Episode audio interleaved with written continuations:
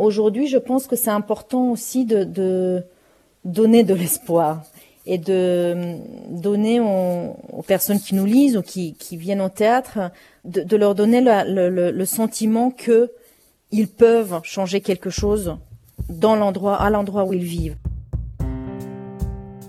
Ecotone, le podcast. Quelles sont les utopies d'aujourd'hui? Quels sont les gens qui arrivent à euh, organiser leur vie différemment ou à changer des choses là où l'État n'arrive plus à, contrôler les choses Ecotone. Comment la culture peut nous aider à penser et à agir dans un monde incertain? Bonjour et bienvenue dans Ecotone. Comment penser un modèle culturel dans ce monde en transition, un nouveau modèle culturel? Voici euh, un nouvel épisode de cette série de podcasts lancée dans le cadre du cycle des hautes études de la culture. Il est question dans Ecotone d'essayer de se figurer comment la culture peut nous aider à changer et peut nous aider à penser les changements à venir. Notre invitée aujourd'hui est Alexandra Badea. Bonjour. Bonjour. Vous êtes écrivaine, romancière, dramaturge et metteuse en scène, née en, Roumanie. Vous êtes notamment auteur de Tu marches au bord du monde, votre dernier roman paru cette année aux éditions des Équateurs. Vous avez également une actualité euh, théâtrale, on en parlera. Écotone, un podcast du cycle des hautes études de la culture, présenté par Benoît Bouscarel. À mes côtés pour vous interroger, Arnaud Antolinos, bonjour.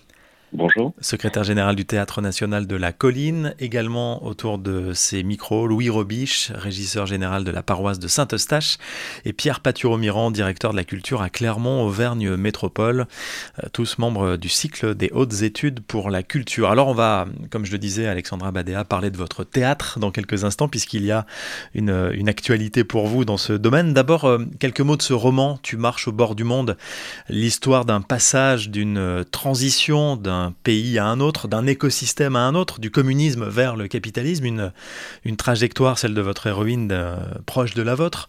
Euh, ça nous a interpellés évidemment puisque l'exploration des, frontières entre écosystèmes, c'est le fond du projet euh, Ecotone. Qu'est-ce qui a été, dans votre histoire à vous, Alexandra Badea, le plus, le plus difficile à vivre dans cette transition?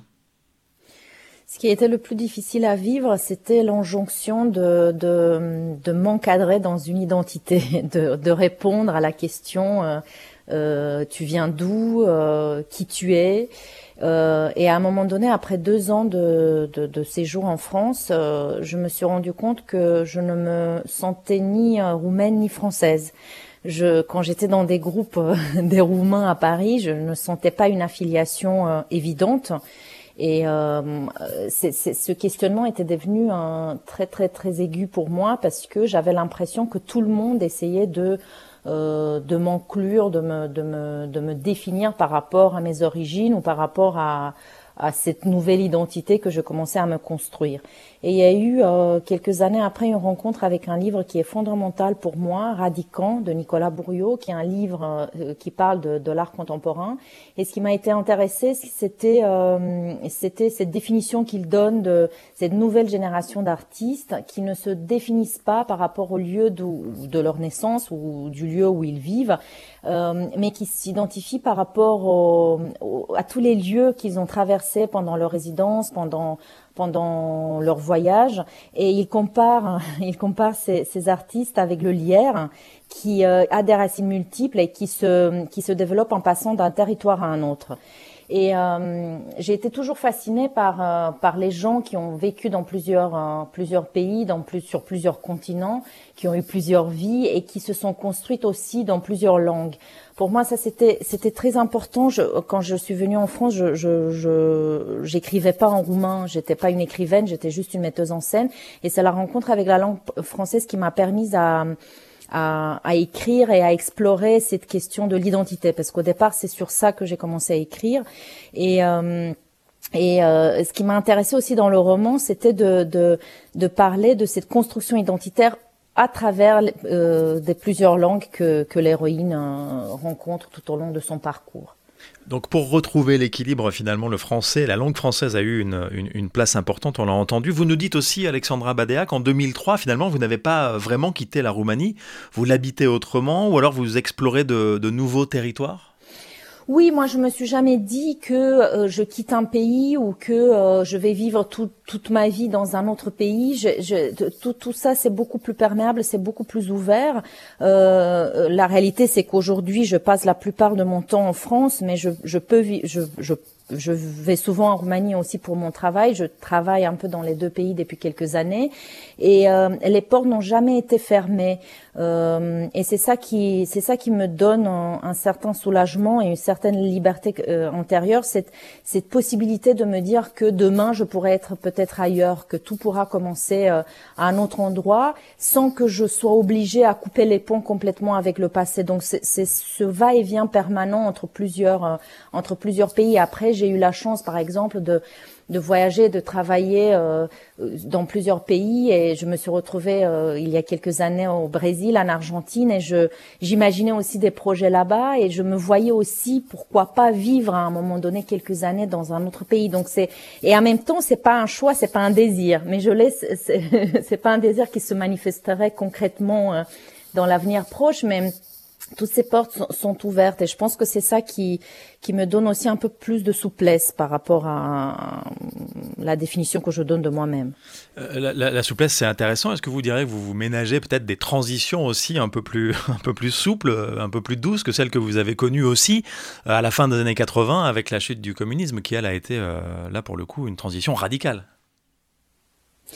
Oui, peut-être c'est ça. Euh, en tout cas, moi, j'ai vécu euh, euh, les premières dix ans de ma vie, donc jusqu'à jusqu'à la au changement de régime, dans un dans un univers où je me disais que rien ne, rien de, de positif n'adviendra. En fait, j'ai été élevée par un par une génération de, de, de, de, gens qui ont vécu avec cette, ce manque de perspective, avec l'idée que devant eux il y a un mur et qu'ils pourront jamais sortir de cette zone géographique. Donc euh, euh je me sentais enfermée. Et il y a toujours cette question d'enfermement qui est très importante.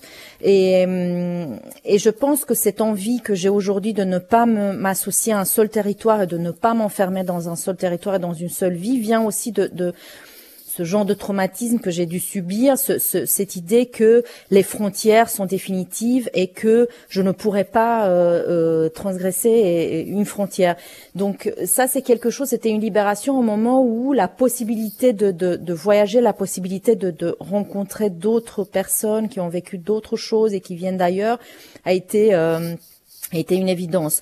Donc c'est vrai que euh, je pense que j'ai je fais tout pour ne pas avoir à me renfermer, même imaginairement, dans, dans ce huis clos, dans ce dans une seule et unique culture. Et je, je pense que j'ai choisi aussi euh, la France parce que c'est un c'est un pays multiculturel. Moi, je le vois comme ça, et que euh, je vis la plupart de mon temps dans une ville où, en sortant dans la rue, j'entends plusieurs langues, plusieurs accents. Je peux rencontrer des gens de partout. Je peux voir des artistes qui viennent de partout. Et je pense que c'est ça la richesse de de, cette culture, le fait que j'ai pas vu, j'ai eu l'occasion de voyager assez souvent, mais j'ai pas vu, vu une autre ville jusqu'à présent où on puisse voir du théâtre qui vient de partout, dans toutes les langues, un cinéma qui peut venir, un cinéma indépendant qui peut venir d'un pays qu'on sait même pas placer sur une carte. Donc voilà, cette diversité qui est, très importante à défendre et qui est pour moi une source de, de création et d'inspiration la langue comme euh, instrument donc de libération, comme arme de, libération. Euh, question euh, d'Arnaud Antolinos, secrétaire général du Théâtre national de la, Colline, Théâtre national de la Colline, avec lequel d'ailleurs vous, vous collaborez régulièrement, très régulièrement et de manière très proche, Alexandra Badea. Oui, on reçoit, on reçoit Alexandra Badea, on perçoit parfaitement dans votre œuvre cette, cette dimension internationale, pas seulement dans, votre œuvre romanesque, mais dans, vos pièces de théâtre. Je pense notamment euh, à la pièce pulvérisée qui, euh, qui, qui, donne plusieurs éclairages sur le monde de travail, le monde du travail euh, perçu par des individus venant de, de continents différents. Alors justement, euh, la dimension internationale, l'individu sont, sont, au cœur de vos, euh, semble être au cœur de vos préoccupations. Euh, Est-ce que vous pourriez nous dire un petit peu ce qui vous inspire dans l'écriture? Est-ce que c'est l'individu puisqu'il est toujours très présent, ou plutôt le contexte social et sociétal dans lequel il s'inscrit? Ça dépend, il y a eu des cycles. Je pense que dans Pulvériser, c'était plutôt le contexte. Et euh, c'était Pulvériser, ça vient vraiment d'une enquête sur un territoire. J'étais associée pendant quelques années à une scène euh, conventionnée euh, à Saint-Priest, à côté de Lyon. Et le projet de la directrice de l'époque, Anne Courel, c'était d'associer des artistes qui viennent en résidence régulièrement et qui regardent vraiment ce qui se passe sur ce territoire. Et en faisant plusieurs voyages, je me suis aperçue que dans cette ville, que personne n'osait euh, nommer comme ville dortoir parce que c'est un concept assez violent qu'on qu'on essaie de rejeter mais en effet c'était c'était juste ça c'était une ville où il y avait un théâtre et un petit cinéma et puis il y avait rien d'autre et euh, les gens ils étaient, là juste pour euh, pour euh, pour dormir et puis pour travailler. Et en, en, enquêtant un peu sur l'histoire de cette ville, je me suis rendu compte qu'elle est liée à l'industrialisation, à la production et que la vie de ces gens a été influencée aussi par tous ces mouvements liés liés à ces processus. Et je suis venue vers le sujet en, me posant la question de, de qu'est-ce que les spectateurs de ce théâtre auraient peut-être besoin d'entendre et quelles sont les histoires qu'ils ont envie de qu'on leur raconte. Et euh, ce qui était assez euh, assez intéressant dans le processus d'écriture, c'est qu'à un moment donné, en faisant une visite dans les usines Renault, euh, qui sont sur le sur ce, ce territoire implanté. Euh, un ouvrier m'a montré un, un, un, moteur et il m'a dit euh, voilà avant tout ce moteur était fabriqué chez nous et je savais exactement quel ouvrier avait fait quelle partie et aujourd'hui cette partie elle est faite au Brésil, cette partie elle est faite en Chine, cette partie elle est faite et moi ce qui m'a touché c'était d'imaginer un peu comment plusieurs personnes qui sont éparpillées dans tous les coins du monde travaillent pour et mettent leurs énergies pour euh, pour produire quelque chose ensemble sans se connaître et comment une décision euh, prise euh, à Lyon impacte la vie des gens à, l'autre bout de la planète. Donc pulvériser vient de là, de, de, de, cette étude qui était presque une étude sociologique. Mais bien sûr, ce qui m'intéresse au théâtre, c'est l'individu et comment sa vie intime elle est elle est affectée par les décisions politiques, par les décisions de, de, sa hiérarchie, de ses supérieurs, de l'organisation du travail. Donc c'est venu un peu comme ça. Euh, dans la trilogie que je que je développe en ce moment, euh, c'était pareil, c'était cette histoire euh, récente de la France euh, liée à la colonisation qui qui m'intéressait et voir comment euh, tout ça a impacté sur la vie des gens. Donc c'est toujours une, une, une plongée, disons une enquête et une recherche historique, sociologique assez ample qui fait qu'à un moment donné, je choisis à raconter une histoire plutôt qu'une autre et à, à descendre dans l'intériorité d'une personne. Alors justement, vous, vous mentionnez cette trilogie que vous poursuivez dans votre travail depuis près de quatre années, Point de non-retour. Est-ce que vous pourriez peut-être euh, revenir euh, euh, sur l'origine de ce projet qui est né de, votre rapport à la France, de, de la question de la nationalité? Est-ce que vous pourriez nous expliquer un petit peu?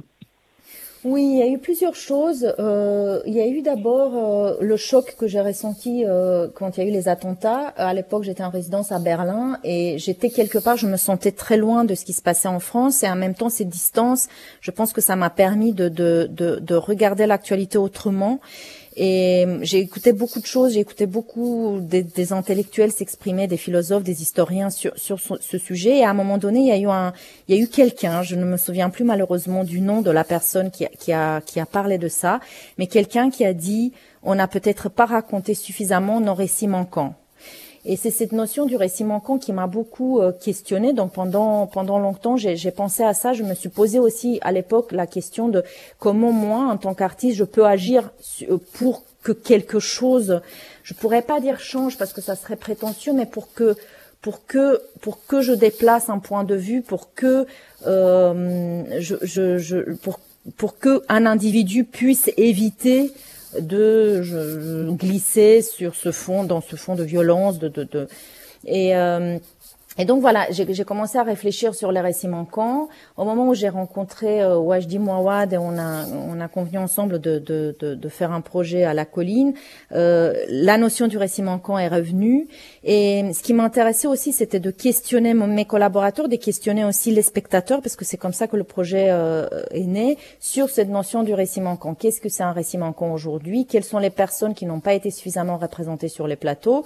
Et à un moment donné, dans tout ce, ce, grand chantier, il y a eu un souvenir qui est remonté, un souvenir assez récent, et c'était ma cérémonie de naturalisation. Et à cette cérémonie de naturalisation, il y a eu une phrase qui était assez, euh, assez importante pour moi, qui m'a impactée, qui disait à partir de ce moment, vous devez assumer l'histoire de ce pays avec ses moments de gloire et ses coins d'ombre. Et moi, ma première réaction, euh, c'était de me demander comment je vais assumer maintenant la colonisation. Euh, je ne sais pas pourquoi il y a eu ça qui est venu, mais c'est ça qui s'est passé. Et, euh, et à nouveau, j'ai commencé à faire une recherche qui était personnelle à l'époque parce que je me suis pas dit je vais écrire quelque chose là-dessus. Et euh, euh, voilà, au moment de, de, de, de, la gestation de ce projet sur les récits manquants, cette, histoire de la colonisation est revenue. Et aussi parce que je travaille avec, j'ai deux acteurs dans la distribution qui m'ont parlé de ces histoires. Il y a un acteur, Kader Lassina Touré, qui est d'origine ivoirienne et qui est aujourd'hui naturalisé français. Ce qui est assez intéressant, c'est que dans ce projet, il y a presque que des binationaux. Bon, on a aussi le, le, noyau dur des quatre acteurs, ils sont tous binationaux et c'était pas forcément un, un choix volontaire au départ, euh, mais voilà, c'était, ça parle quand même et c'est assez représentatif pour le projet. Donc lui, il m'a parlé des tirailleurs sénégalais. Euh, Amina Djina, qui a des origines algériennes, m'a dit, mais un jour j'aimerais que, que, que, j'apprenne plus sur la guerre d'Algérie parce que à la maison on m'a pas raconté cette guerre, à l'école on me l'a raconté très euh, brièvement. Et euh, assez vite, je me suis dit que, que le récit manquant, ça devrait s'orienter plutôt sur le récit manquant de la colonisation et de la postcolonisation. Et, euh, et donc voilà, le premier volet, c'était sur ces tirailleurs sénégalais. Euh, ce massacre de Tiaroy euh, qui, a eu lieu euh, juste à côté de Dakar et juste après la libération. Euh, le deuxième volet, je me suis rendu compte que ça devrait être autour de la guerre d'Algérie et moi ce qui m'a ce qui m'a intéressé, ce qui m'a touché profondément, c'était le 17 octobre, le massacre des Algériens à Paris. Et le troisième volet, euh, euh, j'avais envie de, je, me disais que il fallait que ça soit lié à, l'île de la Réunion, à la Martinique. Et voilà, finalement, je suis restée sur sur l'île de la Réunion avec les enfants euh, qu'on appelle les enfants de la Creuse, les enfants réunionnais de la Creuse, qui ont été transplantés pendant 20 ans de l'île de la Réunion pour pour euh, euh, repeupler les la diagonale du vide, les, les, les territoires, disons, qui étaient en qui étaient qui commençaient à se à se vider et à donc voilà, c'était un peu le, le processus du, de, de travail. C'était vraiment euh, lié à cette à cette radiographie un peu générale de, de, de cette histoire. Et petit à petit, des, des, des destins individuels ont commencé à, prendre forme aussi par rapport aux entretiens que, que j'ai fait avec des, avec des gens. Euh, par exemple, pour le deuxième volet, ce qu'on a fait avec euh, les équipes des relations publiques au théâtre de la colline, je me suis rendu compte que je ne peux pas raconter cette histoire juste en la documentant un peu froidement euh, par rapport à ce que je trouvais dans, chez les historiens, les sociologues. et j'ai voulu donner la parole aussi aux gens qui ont quelque chose à raconter. Et c'était fondamental parce que j'ai rencontré pendant deux semaines, je crois, des gens en tête à tête au théâtre euh, qui ont répondu à une lettre que j'ai envoyée. Euh, et qui sont venus me raconter euh, leur traumatisme et leur leur expérience de, de, de, de, cette guerre d'Algérie qui venait pas forcément euh, c'était plutôt des des, des, des, enfants à l'époque donc c'était plutôt des, des traumatismes qui ont été transmis ou des des des des non-dits qui ont été euh, qui ont continué à se, se transmettre d'une génération à une autre. Et c'est comme ça que je me suis rendu compte que je ne peux pas raconter cette histoire juste en racontant une seule histoire et que quelque part les deux voix les deux mémoires devraient euh, être, euh, être présente sur le plateau pour que une réconciliation puisse un jour euh, être possible. Vous écoutez Ecotone, podcast du cycle des hautes études pour la culture. Nous recevons aujourd'hui Alexandra Badea. Nous parlons euh, notamment de sa trilogie théâtrale Point de non-retour. Question d'Arnaud Antolinos, secrétaire général du Théâtre national de la colline. Alors l'écriture de cette euh, trilogie a coïncidé avec une période que le monde entier a traversée et qu'on peut vraiment qualifier de période de grande, grande incertitude puisqu'il s'agissait de, de, la grande crise sanitaire qui a relié à peu près tous les humains euh, pour la première fois de l'humanité. Alors est-ce que vous pourriez nous dire euh, en quelques mots comment vous, vous avez traversé cette période? Est-ce que cette forme d'incertitude a été pour vous source d'inspiration? Euh, au départ, c'était une sidération et euh, j'étais tirée entre deux choses. Pour la première fois, je me suis sentie euh, incapable à agir, à faire quelque chose, et j'avais besoin de faire quelque chose. Et à un moment donné, j'ai accepté que je ne peux rien faire.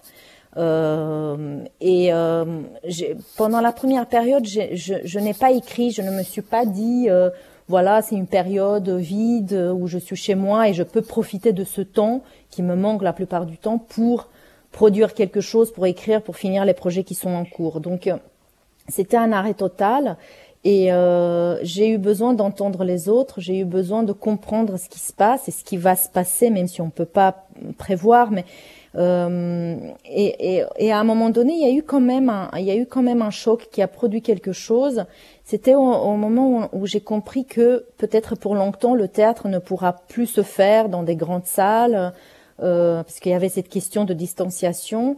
Et là, il y a eu l'envie d'un projet que j'avais depuis longtemps, mais j'osais pas le proposer parce que je trouvais que c'était pas du tout rentable, et je mets les guillemets pour, pour un théâtre, parce que c'était l'envie de parler à un seul spectateur, de mettre devant un, un, un acteur, une actrice avec un spectateur, et hum, de voir ce qui se passe dans ce dans ce tête-à-tête, de d'enclure d'enclure le, le, le, spectateur dans le dispositif d'écriture même et d'avoir cet acteur qui s'adresse au spectateur comme si le spectateur avait fait partie de son passé.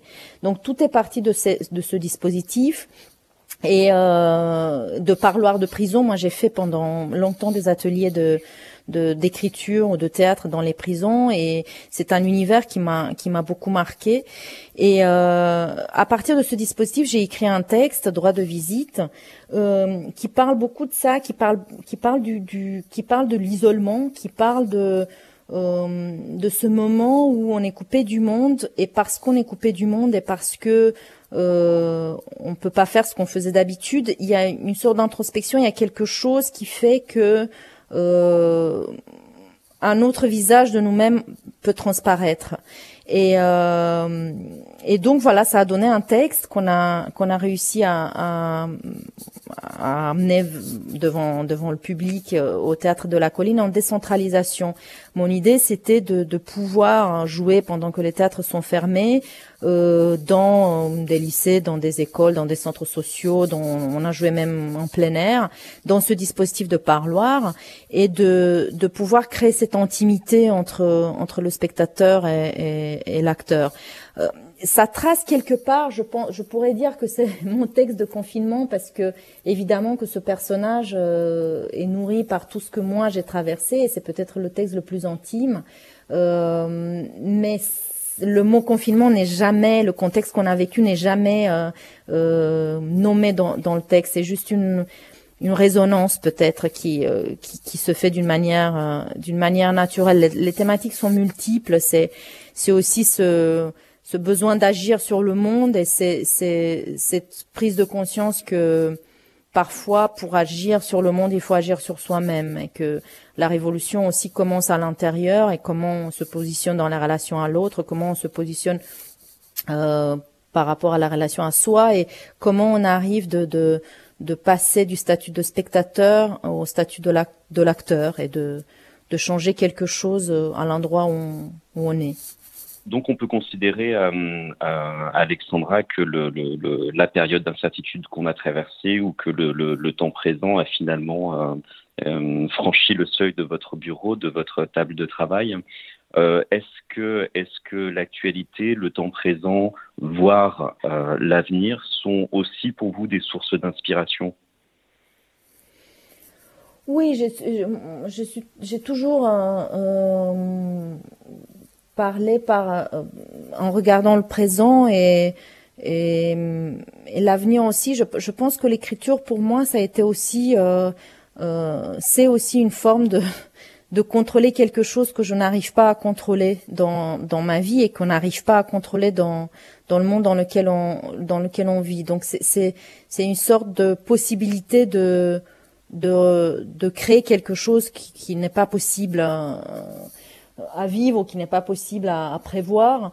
Euh, L'avenir, ça a été toujours pour moi une source d'angoisse et je pense que euh, en le questionnant et en essayant de, comprendre ce qui, nous attend et quelle est l'emprise aussi de nos actes euh, sur, l'avenir proche, ça, apaise quelque chose, ça donne un peu un sentiment de, de, confiance, un sentiment que quelque part on a une marge de manœuvre. Moi, pendant pendant longtemps, on me reprochait dans mon écriture, on, me disait que c'est ce sont des thématiques très sombres, que ça donne pas forcément de l'espoir.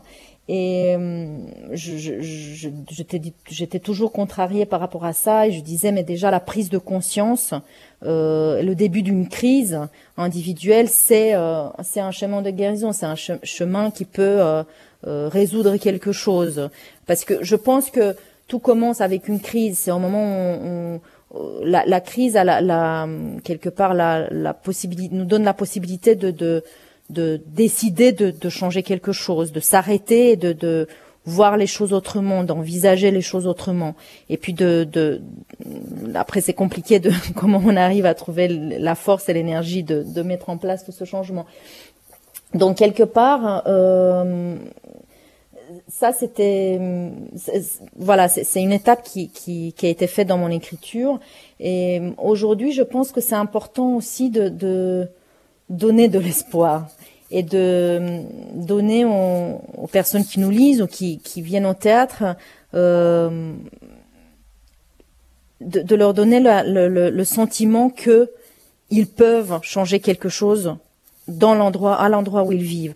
Et c'est quelque chose qui m'intéresse aujourd'hui, par exemple pour les projets à, à suivre, de m'interroger sur l'utopie. Quelles sont les utopies d'aujourd'hui? Quels sont les gens qui arrivent à à euh, organiser leur vie différemment ou à changer des choses là où l'État n'arrive plus à, à contrôler les choses, là où l'État peut-être se désinvestit. Comment l'individu ou les groupes arrivent de d'inventer quelque chose qui donne envie de continuer à, à vivre et de, de de, de, se battre, euh, tout simplement. Du coup, la, la, langue, euh, on parlait tout à l'heure du français, euh, c'est aussi une ressource peut-être de solution.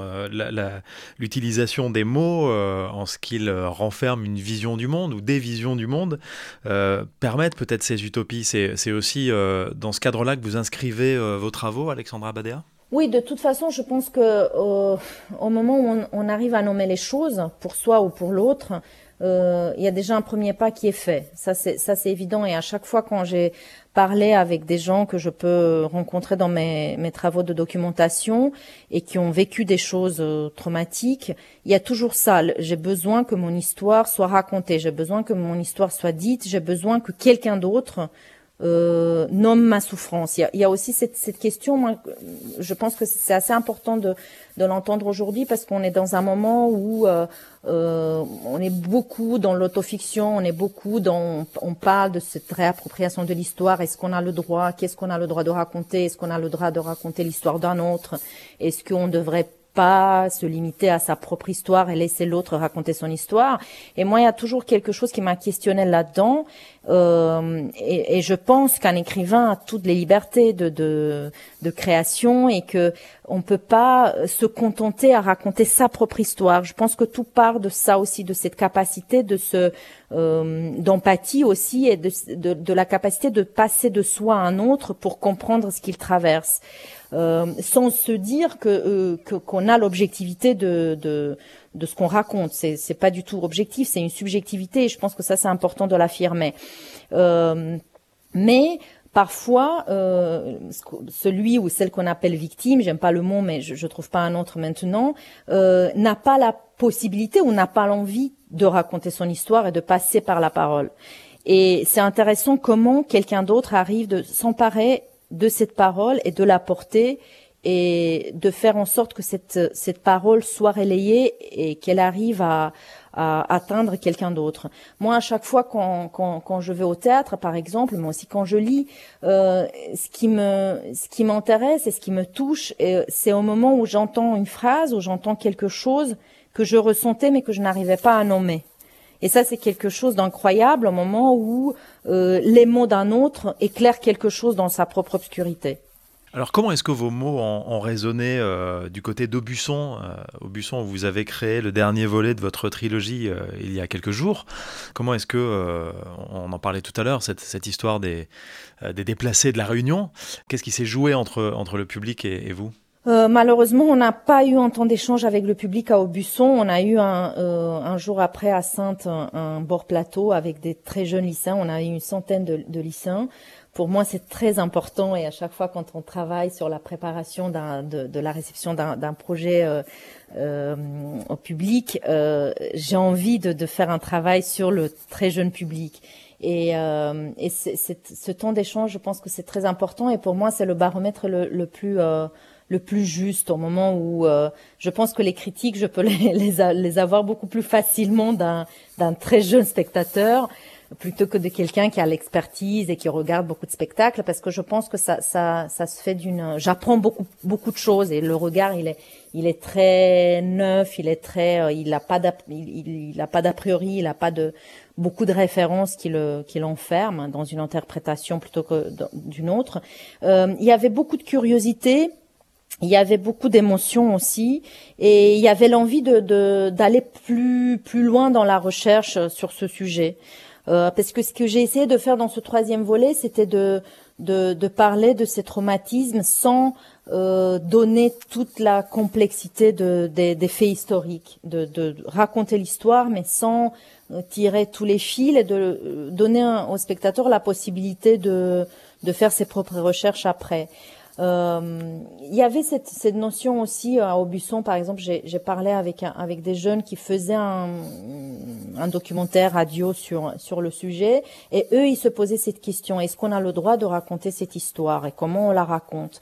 Et euh, ils, ils, se, ils se posaient cette question à eux-mêmes, et en regardant le spectacle, ils disaient que euh, là, ça leur donne un peu plus de, de, confiance pour continuer leur travail et pour, pour faire cette recherche. Euh, donc c'est ça qui est, qui est assez intéressant à explorer aujourd'hui, comment, euh, jusqu'où on peut, euh, jusqu'où on peut aller dans la fiction, d'une histoire, hein, comment on se positionne par rapport, parce qu'en général, quand on écrit quelque chose, tout de suite, le spectateur ou le lecteur, il a l'impression que c'est son histoire personnelle, qu'on parle de soi, il y a quelque chose qui, est assez euh, qui est assez étrange qui se qui s'opère ces dernières années cette confusion quelque part entre la fiction et l'autobiographique et cette envie que ça soit vrai que ça soit autobiographique que ça soit comme ça ou que ça soit inspiré d'une d'une histoire vraie. Euh, et euh, et moi, ce qui m'intéressait dans ce texte, c'était de, de, de, combiner plusieurs histoires et de parler aussi de cette ambiguïté. Qu'est-ce qui est vrai, qu'est-ce qui est faux? Est-ce que, c'est, est-ce que la vérité, c'est une vertu suprême? Est-ce que parfois, dans le mensonge, il n'y a pas, il y a pas quelque chose qui est peut-être plus vrai? Qu'est-ce qui se cache derrière le mensonge? Qu'est-ce qui se cache derrière l'imprécision d'un, d'un, d'un récit? Parce que qui s'est passé dans les, dans, avec les enfants de la Creuse, c'est que à chaque fois quand les historiens se sont plongés dans leurs témoignages, ils disaient oui, mais c'est pas, c'est pas ça ce qui s'est passé. Leur, leur histoire, ne, ce qu'ils racontent, leur expérience qu'ils racontent, leur ressenti ne coïncide pas avec ce qui est marqué dans les archives, ce qui est marqué dans leur registre. Et, et quand on parle avec des, des psychothérapeutes, des psychiatres, des, euh, là, on, là, il y a un tout autre regard parce que là, on se rend compte que c'est même pas important c'est pas important exactement ce qui s'est fait et ce qui s'est passé, l'objectivité de l'histoire. Ce qui est important, c'est comment ces, jeunes ont été impactés et quel est le récit qu'ils se font eux-mêmes. Donc ça aussi, c'est une question importante, je pense, et c'est quelque chose qui me traverse. C'est le récit euh, qui a été fait et le récit qu'on se raconte à chaque fois et comment on arrive aussi à actualiser ce récit et comment on arrive aussi à modifier ce récit, à le réécrire continuellement parce que c'est toujours, hein, il s'agit toujours de, déplacer quelque chose en soi en essayant de, raconter ce qui nous est arrivé différemment et de donner d'autres interprétations qui arrivent à, nous conférer une autre liberté aussi de dépasser un traumatisme et d'aller ailleurs. Question d'Arnaud? Oui, alors c'est ce projet Point de non-retour qui revient sur les zones d'ombre de l'histoire, notamment de l'histoire de France, votre euh, pays d'adoption, disons, euh, euh, a joué, a pu tourner proche d'autres frontières de la Belgique. Votre œuvre est aussi beaucoup jouée, diffusée en Allemagne. Est-ce que certains directeurs de festivals, de théâtres, de lieux ont été tentés de vous passer des commandes sur les récits manquants de, leur, leurs autres, de leur pays à eux, ou est-ce que vous-même vous avez eu une envie de vous interroger sur euh, les récits manquants peut-être de votre pays d'origine, la Roumanie? Oui, c'est déjà euh, la première chose que j'ai faite au moment où, j'ai eu une invitation euh, du Théâtre national de Sibiu, juste après l'invitation de la colline. Et euh, c'était, il y avait, c'était pas une commande. Il voulait que j'écrive un texte pour la troupe, mais il n'y avait pas une thématique là-dedans. Et je me suis toujours dit, je, je peux pas, je me suis tout de suite dit, je peux pas parler des récits manquants de la France sans parler de, des récits manquants de la Roumanie. Et là, il y a eu une thématique qui, qui est venue, hein, euh, euh, que je portais à moi depuis un moment, mais qui c'était tellement lourd à, à descendre là-dedans et de, de, de, tout analyser que j'ai évité un peu à, à, à, y aller. Et puis aussi parce que pendant longtemps, j'ai eu un blocage avec ma langue maternelle et c'est à, à, cette occasion-là que j'ai réussi à écrire mon, mon, premier texte en roumain. Euh, et là, j'ai parlé, c'était un peu la même... Euh, euh, le même fil rouge euh, de la psychogénéalogie, de la euh, de, ce, de ces traumatismes et de ces non-dits qui se transmettent d'une génération à une autre. et le point de départ en Roumanie, c'était le pogrom des Juifs à Iași, qui est une ville à la frontière avec avec la Moldavie. qui s'est passé pendant la Seconde Guerre mondiale. Et moi, c'est vraiment un récit, je pourrais même pas dire, oui, manquant, plus que manquant, occulté. Donc moi, à l'école, on, on m'a jamais raconté ça. Au contraire, on nous a dit que même si on était alliés avec les les Allemands dans la première partie de la guerre, euh, on n'a rien fait de mal et qu'on a su sauver euh, les Juifs et qu'il n'y a pas eu de déportation non à partir de l'armée. Donc il y, avait vraiment un mensonge qui était qui était bien entretenu pendant pendant le communisme et qui a continué à être entretenu. Et c'est en arrivant en France euh, que j'ai eu l'occasion avec une amie qui est réalisatrice de documentaires euh, de rencontrer et qui travaillait sur ce sujet, de rencontrer euh, un rescapé du pogrom de, de Yash. Et ce qui s'était passé, c'était assez assez assez puissant pour moi. J'étais chez lui et, on était une équipe plus nombreuse. Et à la fin de son témoignage, c'était la première fois qu'il témoignait. C'était quelqu'un qui avait décidé de ne plus parler roumain parce que c'était la langue de son traumatisme et euh, il voulait témoigner à la radio pour pouvoir parler à sa fille euh, euh, à qui elle a jamais parlé de ça. Et à la fin de son témoignage, j'ai voulu disparaître. C'était ça le sentiment que j'ai eu. Je peux pas le, le nommer. Je sais pas si c'était de la culpabilité, euh, mais euh, je pense que je voulais disparaître parce que je ne voulais pas, par mon accent, si j'avais à lui parler, euh, euh, réallumer quelque chose. Je ne voulais pas qu'il sache que je vienne du pays où il a vécu ça. Et donc voilà, quelques années après, je pense que c'était dix ans après, euh, ce souvenir est, revenu. Et donc j'ai écrit sur cette histoire-là et aussi sur bon ces, trois générations. Donc ça commence avec le programme de de Yash et puis ça commence la deuxième partie c'est sur les années 50 et jusqu'aux années 70 en, cette période communiste qui a été aussi une période où la délation a été très importante où euh, euh, il y avait un manque de confiance qui s'est installé où tout le monde pouvait euh, espionner tout le monde il y avait un contrôle permanent et aussi cette interdiction de donner à l'individu même une liberté individuelle au niveau de sa vie affective intime et après, ça, ça part de l'aujourd'hui et comment une jeune génération affronte ce passé qui ressurgit euh, par rapport à un héritage. Donc voilà, je peux dire que Tiaroy, qui est le premier volet de, de la trilogie Point de non-retour en France, a un écho avec ce, ce, ce texte qui s'appelle Passé composé, que j'essaie aujourd'hui peut-être, je me dis ça pourrait peut-être faire un projet de troisième roman, mais j'ai pas encore décidé. Mais pendant le confinement, j'avais commencé à écrire une cinquantaine de pages. Euh, oui, c'est, ce qui, c'est, pour moi, c'est, c'est très important de. Après, je ne sais pas, je ne sais pas si je pourrais peut-être euh, faire ça sur les récits manquants de l'Allemagne ou les récits manquants de l'Argentine, euh, parce que je n'ai pas suffisamment, je n'ai pas été impactée moi dans ma vie intime par ça. Euh, c'est quelque chose. Moi, j'ai jamais trouvé des sujets d'une manière euh, euh distanciée ou d'une manière comment dire, rationnel. Je me suis pas dit qu'est-ce qui est pertinent de, raconter aujourd'hui, qu'est-ce qui est intéressant de, raconter ou quel est le bon sujet aujourd'hui. Euh, bien sûr que je m'interroge sur ce que les gens auraient besoin d'entendre, euh, mais je ne réponds pas forcément à ça. Mais c'est un questionnement qui a enrichi mon écriture et c'est important de le faire. Mais à chaque fois, j'ai écrit sur des sujets qui m'ont fait mal, qui m'ont ému, qui ont, qui m'ont, qui ont bouleversé quelque chose. Et je pense que j'ai choisi d'écrire sur ces sujets souvent parce que je voulais comprendre pourquoi ça m'émeut tellement. Par exemple, le premier roman Zone prioritaire qui parle qui parle vraiment d'un récit manquant pour le coup d'un autre pays. Euh, le Chypre et de, de ces, ces, ces, conflits interethniques qui ont eu lieu dans, dans, les années 70, et puis des charniers, des disparus, des corps qui n'ont jamais été retrouvés. Évidemment, je connaissais rien, je, je suis jamais allée à Chypre, euh, mais, mais c'est cette histoire d'un, qui m'a bouleversée d'un, d'un homme à 50 ans qui retrouve les ossements de son père euh, 40 ans après sa disparition, qu'il n'avait jamais rencontré euh, et qui euh, qui n'avait plus de souvenirs. Il l'avait rencontré petit, mais il n'avait plus aucun souvenir de lui et qui dit la première fois le mot père devant ce cercueil avec ses ossements. Donc il y a quelque chose. C'est c'est une image que je que je vois en lisant quelque chose qui qui me bouleverse et qui me donne envie de comprendre pourquoi ça me bouleverse et en quoi ça résonne avec ma propre histoire et pourquoi j'ai besoin de raconter ça. Donc c'est plutôt par là que, que je me que je me situe. Donc pour l'instant, j'ai pas eu, j'étais pas sollicitée en dehors de la Roumanie euh, par par un autre théâtre qui me demande de travailler un récit manquant. Euh, et je ne sais pas si ça pourrait fonctionner parce qu'au départ, ça doit être mon choc à moi avec ce récit pour que ça pour que ça puisse fonctionner.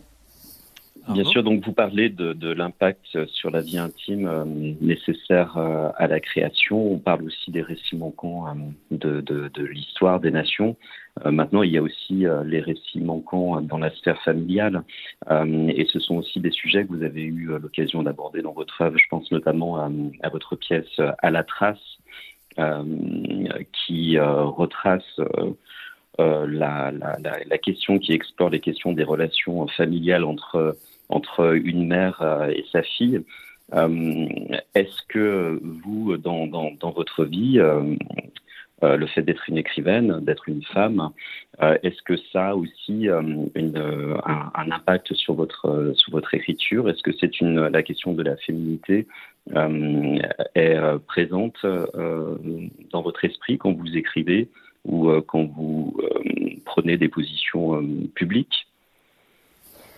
Pendant longtemps, je pense que ça n'a pas été euh, euh, ça s'est pas fait d'une manière consciente. Euh, même j'ai évité de, rentrer dans, ces questionnements, je crois.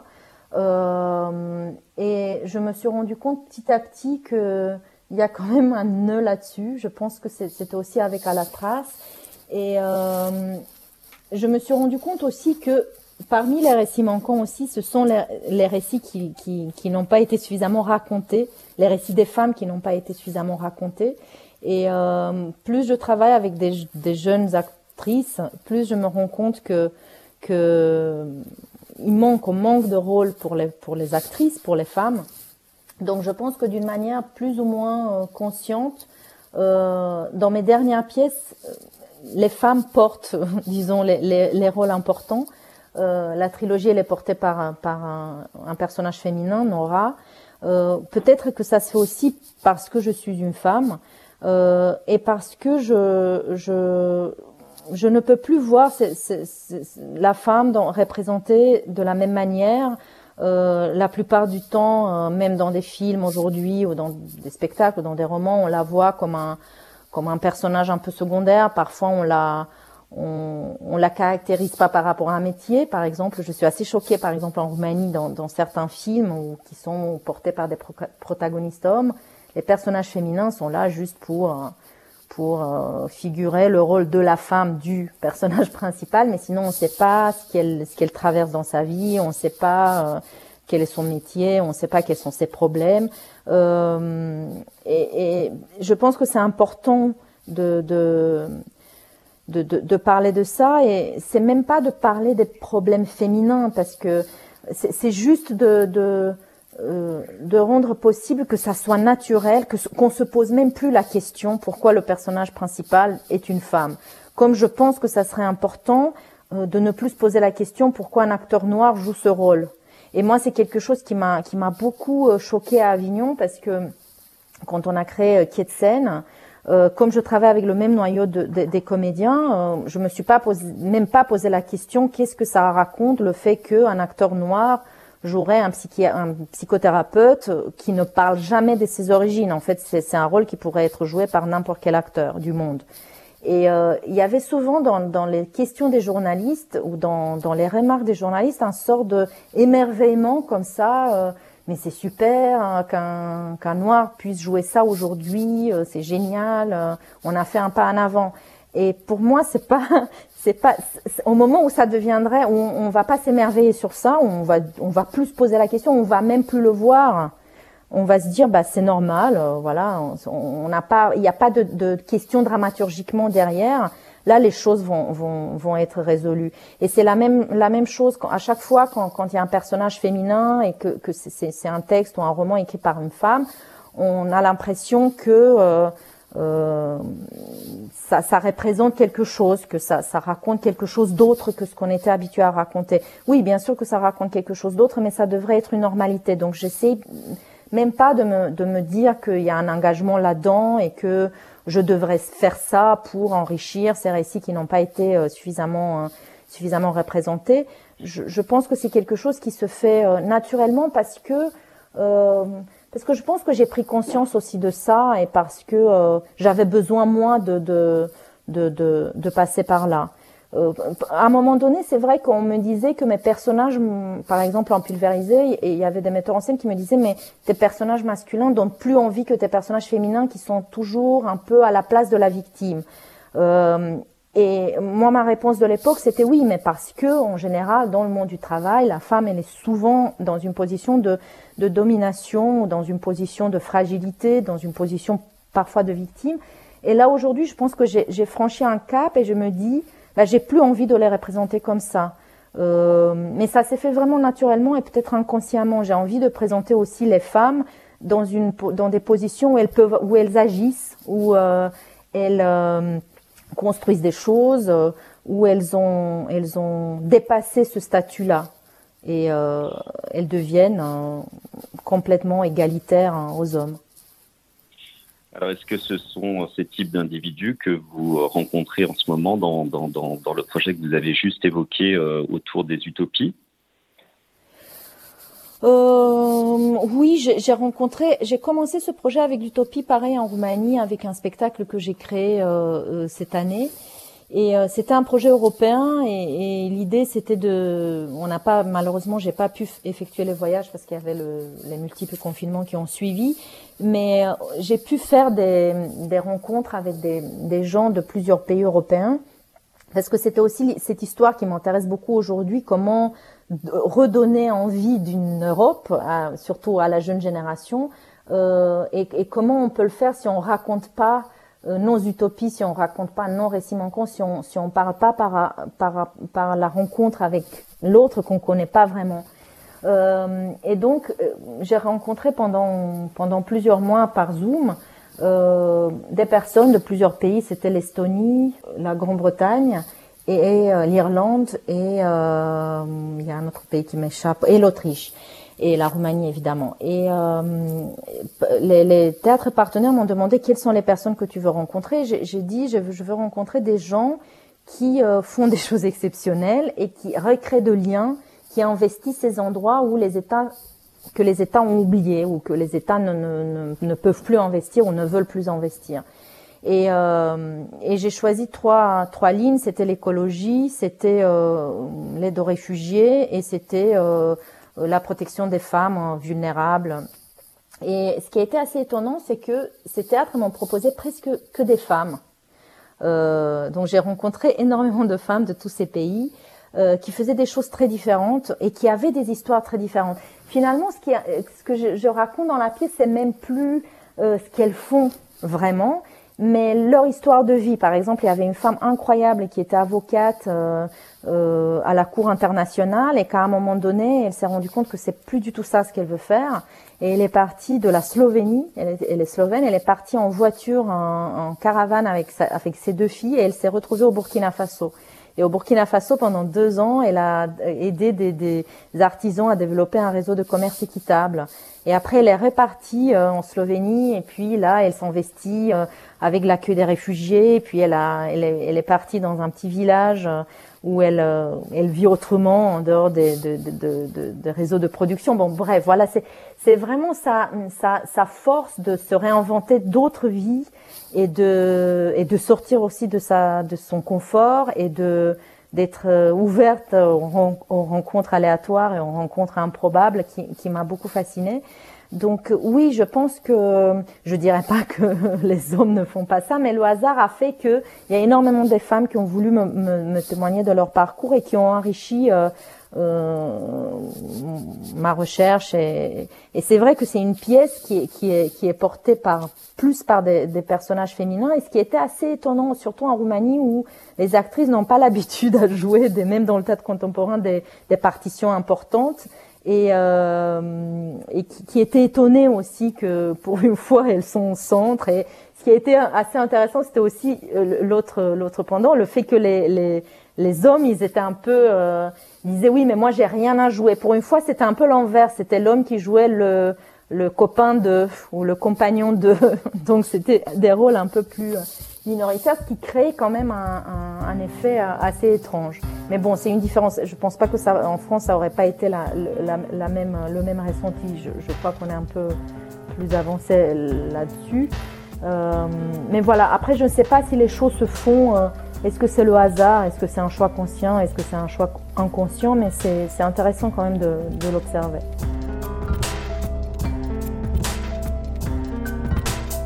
Écotone, un podcast produit par L'Onde Porteuse et imaginé par Louis Robiche, Franck Bochard, Corinne Dizrins, Arnaud Antolinos, Nathalie Joffre, Pierre Paturo-Miran et Isabelle Girousse pour le cycle des hautes études de la culture du ministère de la Culture.